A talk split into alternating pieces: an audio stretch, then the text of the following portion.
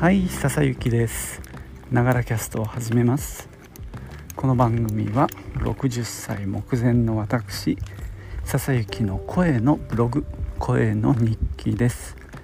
通勤途中に歩きながら、はい、収録してるので息がハーハー上がったり周りの雑音騒音風切り音などが入ったりしますが何卒ご容赦ください。はい。えー、今日晴れてますね。台風も多分来ないんでしょうね。17号らしいですけど。えー、今朝ついにね水が出始めました、えー、昨日もね一日、まあ、休みだったんですけど水をもらうことに割と時間を費やしておりました。今日はその話をしようと思います。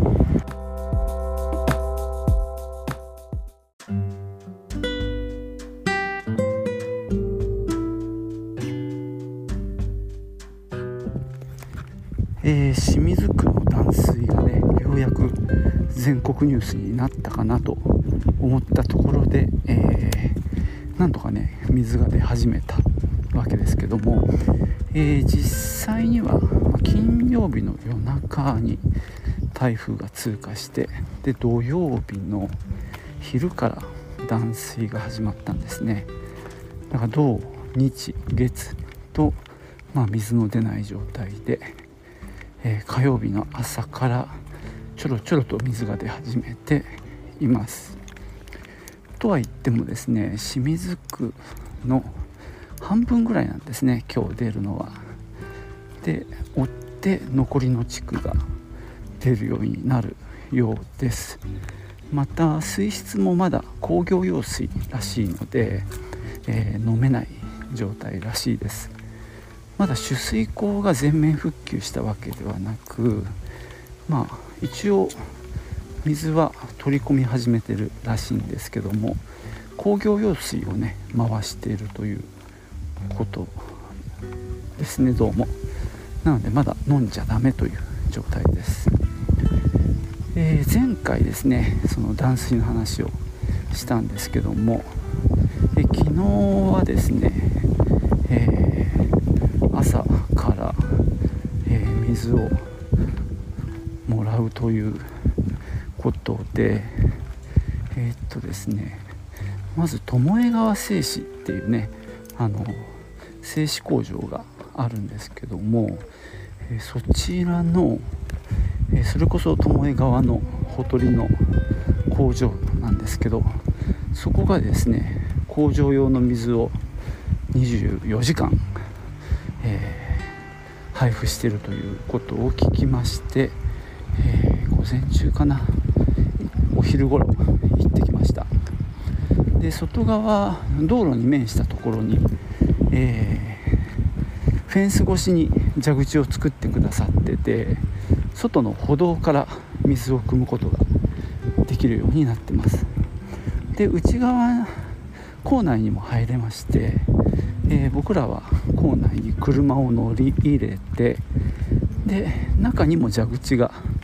あるのでねそこで水を入れさせてもらいました。ありがたいことに社員の方がそこに2人ほどついててくださって入れる作業も手伝ってくれたんですね。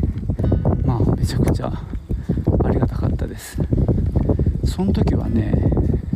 ポリタンクが発見されたので物置から。18リットルだと思うんですけどねポリタンク。それから蛇腹式のまあ伸縮性のポリタンク。あれはどうだろう。5リットルぐらいかな。であとペットボトル2リットル入りが、えー、6本で1つの段ボールに入ってるんですけどそれをね4箱分まあプラスアルファかなぐらいあの入れてもらいました。ペットボトルはね2リットルでねちっちゃいもんで入れる手間は結構かかっちゃうんだけどね。ただまあ取り回しはしやすいんだよね。家の中で。逆にポリタンクいっぱいにしちゃうとね運べない。重くて、まあ、台車をねその時貸してもらったんでね車のそばまで持ってって結構エイヤで頑張って積み替えたんですけどね車に、まあ、そんな風に、えー、お昼頃に巴川製紙さんで、えー、頂戴して。でその後午後ですね僕はまた針に行ってちょっと、えー、整えてで、えー、そして静岡県立図書館に行った帰りに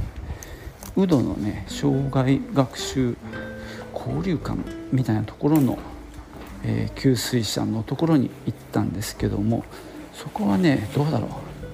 10人ぐらい並んでたかな。もうちょっとかな。で向かいにある宇土幼稚園っていうのがあるんですけどそこもねあの水をくださるっていうことでそちらは並んでなかったんでねそっちに行きました。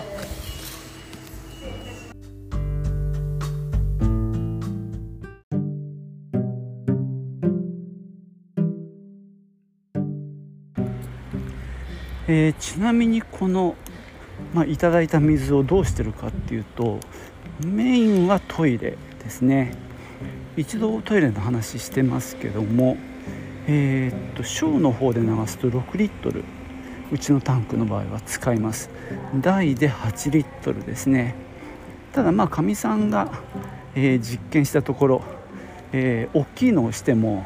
小の水量で流せるっていうことが判明したのでとりあえずですね小を使っております。でもね6リットルなのでペットボトル3本分で結構多いんですよね。なので昨日はですね500ミリのペットボトルを2本無理やりタンクの中に入れてみました。ちょっとねタンクが狭いんでギクシャク動きがね中のメカのしないか不安だったんですが一応ね2本入れたので、えー、1リットルほどね、えー、消費水量を減らすことに成功しました、まあ、それが、まあ、トイレで消費されるんでその2リットルのペットボトルはほぼそれ用ですね。で、えー、ポリタンクの方が実はお風呂の方に使いました。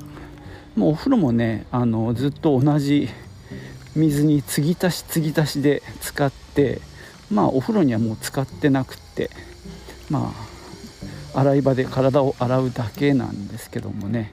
それを、えー、今度洗濯に再利用するみたいな、えー、エコシステムというか循環システムを、えー、作りまして昨日は結局ポリタンクとその蛇腹式のちっちゃいポリタンは、えー、巴川さんのやつは全部入れてでその後宇土幼稚園でね2回目入れたんですけどもそれもお風呂の浴槽の方に回しました。まあそうですね。で実は昨日あたりから、えー、私は小便は庭でするようにしていました。まあ大丈夫だろうっていうことであの敷地内で立ち小便をしてまあ水の消費を抑えるという感じでやってました。もちろんねあの出かけた時例えば図書館に行った時に図書館のトイレを使わせてもらうとかねそういう工夫もしてはいるんですがまあしたくなったらしょうがないじゃないですか。なのでそんなこともしています。で夜だね。えー、っともう一回巴川さんにお邪魔して今度は道路側で、えー、水を、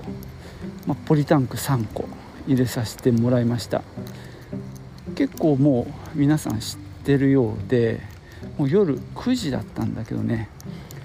実はその前に1回昼間に行った宇土の障害学習交流館に行ったんですが逆にね昼間よりも混んでました。8時半過ぎに行ったんですけどもう駐車場が入れないもんでで外側も入ろうとしてる車でちょっと渋滞気味ですね。あそこがちょうどね T 字型の交差点のところにあるんですけどもまあ右折して入ろうっていう車もいたりして左折して入ろうとした俺もちょっとね状況を聞いて諦めた次第です。それでね巴川さんの方に行きました。こっちもね車4台ぐらいいたかな僕の前に。で私も止めさせてもらってハザードランプつけて並んだんですけどね、まあ、こっちの方が、まあ、結果的には早かったかなっていう気はします。まあ分かんないけどね。でそれも、えー、戻ってきて、まあ、ちっちゃい蛇腹式2個は風呂に投入して、まあ、大きいポリタンはねあのいっぱいにすると動かせないんで半分ぐらいですけどね。それはねまだ使ってない状況です。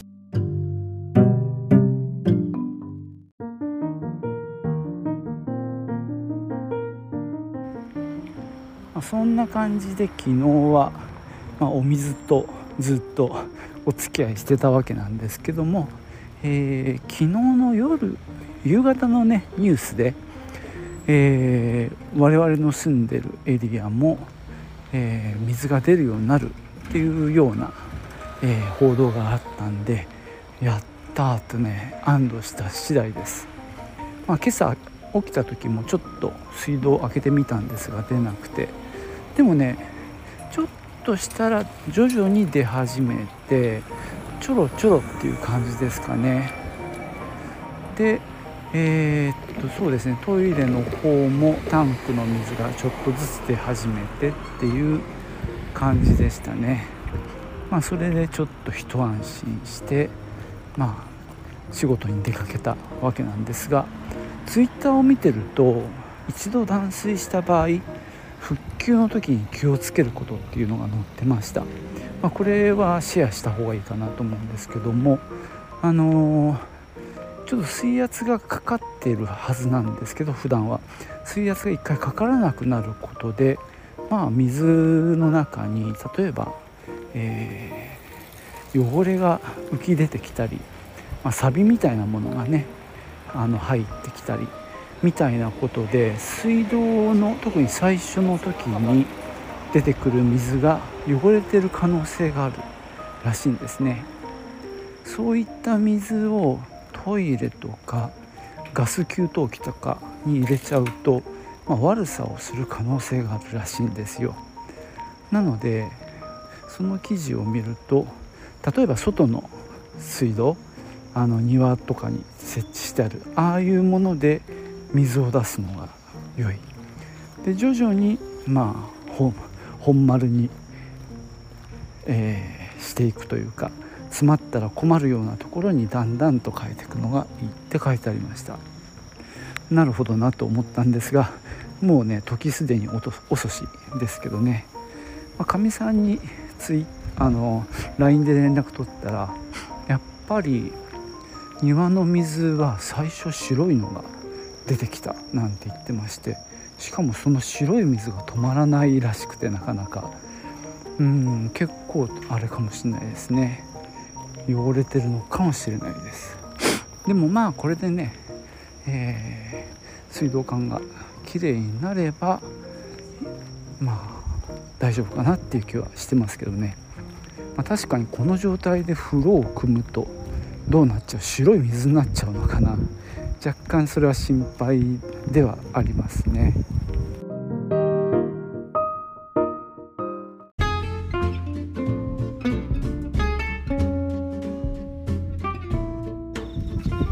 そんなわけでね今日も断水の話をしてきました実際のところまだねあの、まあ、うちは出始めたんでちょっと安堵してるんですがまだ半数ぐらいのね家は、えー、水が出てないということなんでそんなにねあの喜んでもいられない状況ですしまだ水質もね安定してなさそうなんでねまあ、ちゃんとした水が出てくるまではもうちょっと時間がかかりそうです。とはいえねトイレや風呂に使える水がやってくるのは本当にありがたいですね、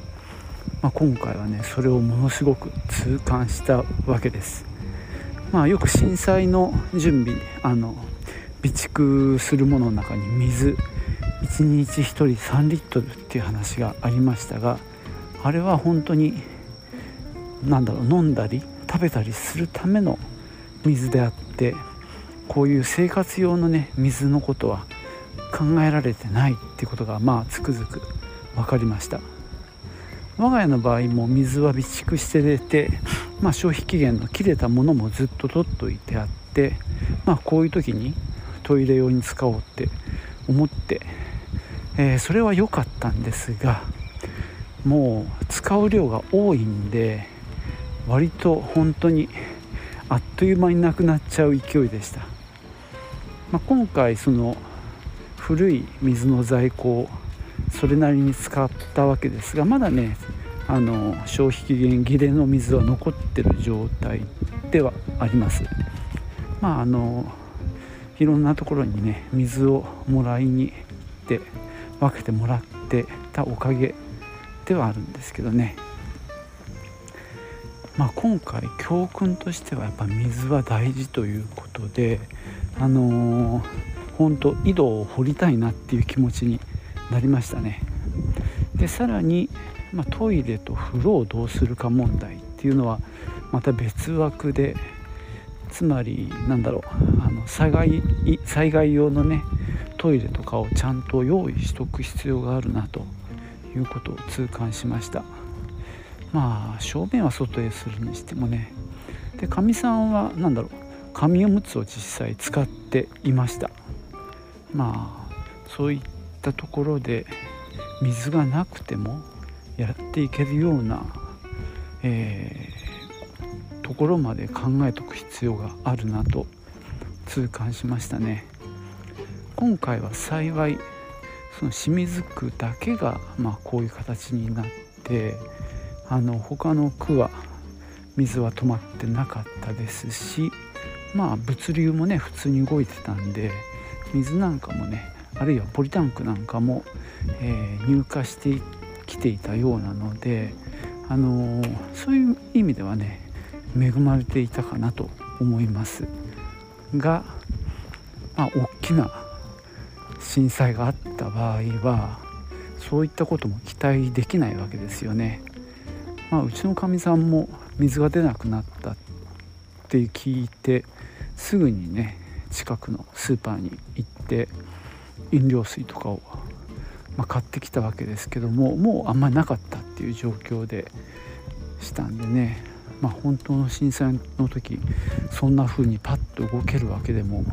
ないでしょうしね。で荷物もというか商品も補充されないっていう状況だとすると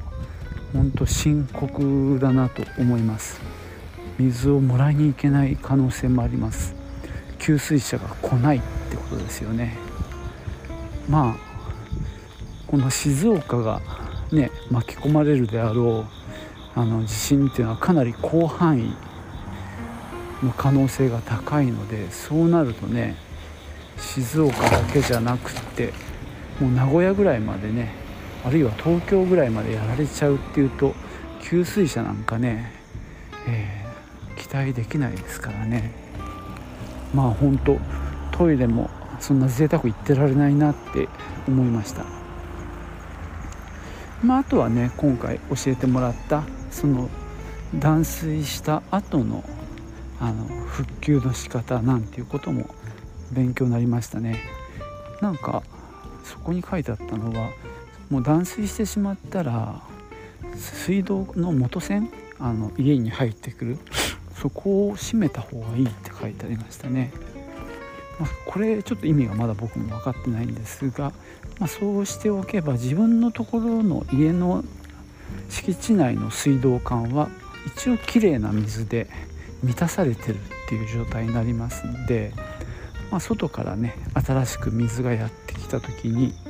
まあ、それがある程度きれいになってくれさえすればあの汚れた水が入ってこないということでそこの記事の中では水が出始めてからしばらくはあえて水道を使わずに